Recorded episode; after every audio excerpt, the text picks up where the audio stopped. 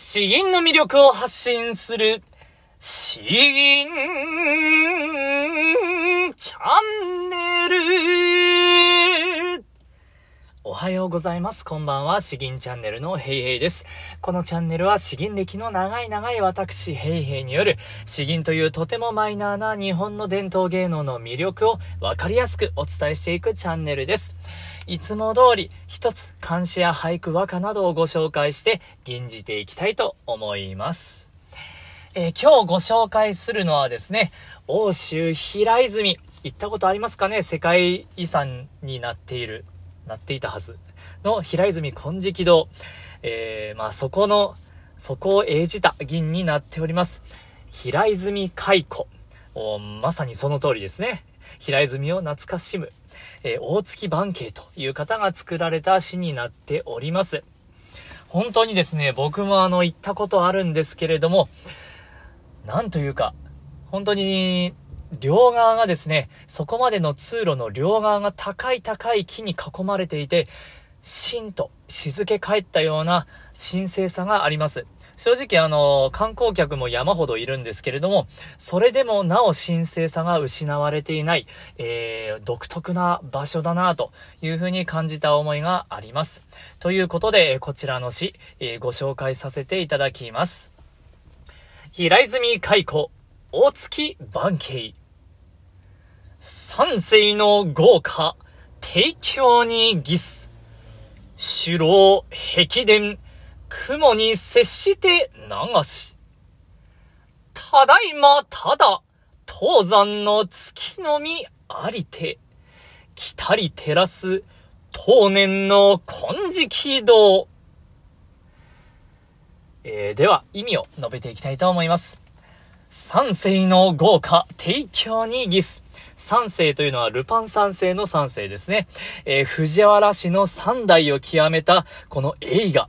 えー、映画はですね、まさに提供に儀す。まさに今日の都にもなぞらえる、なぞらえられる。首楼壁殿雲に接して流し。首楼というのは赤い楼閣のことですね。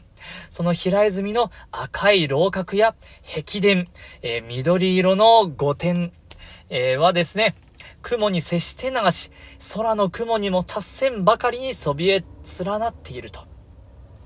ただいま、ただ、東山の月のみありて。しかし、今ではですね、えー、場面が移り変わります。しかし、今では、もうその昔の面影すらすっかり失せてしまってですね、ただ、東山東の山に登る月だけが見えると。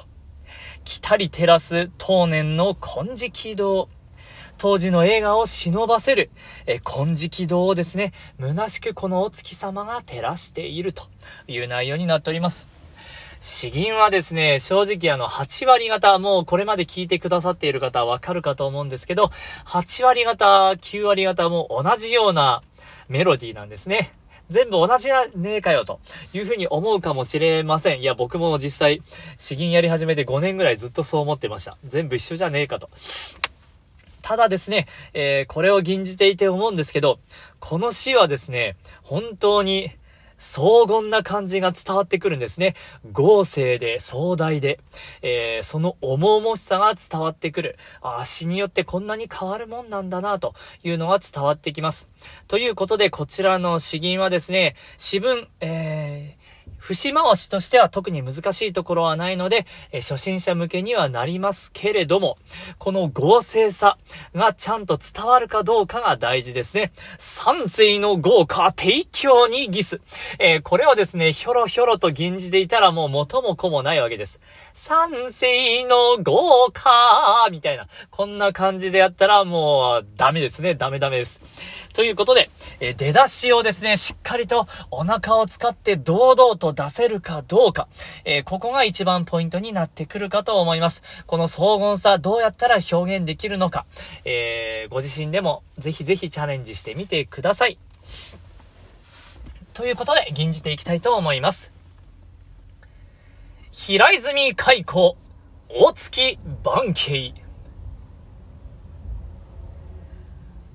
反省の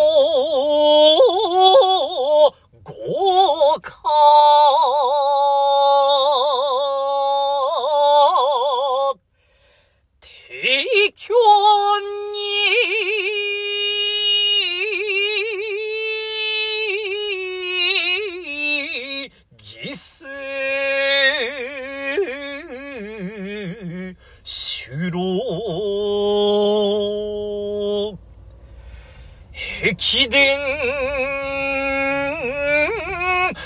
雲に接して、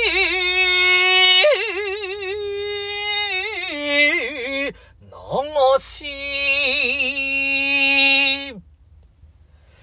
ただいま、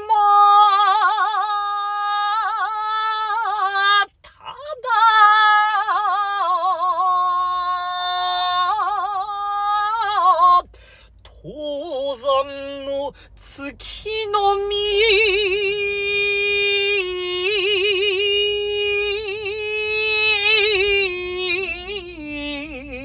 ありて、来たり照らす。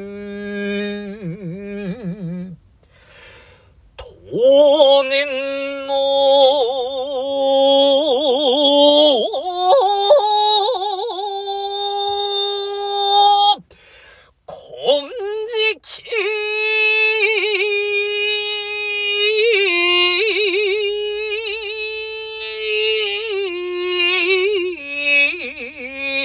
どう？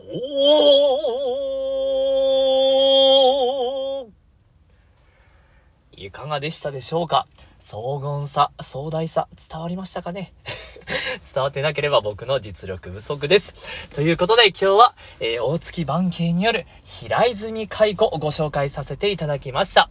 詩吟の魅力を発信する詩吟チャンネル、今日は以上です。どうもありがとうございました。バイバイ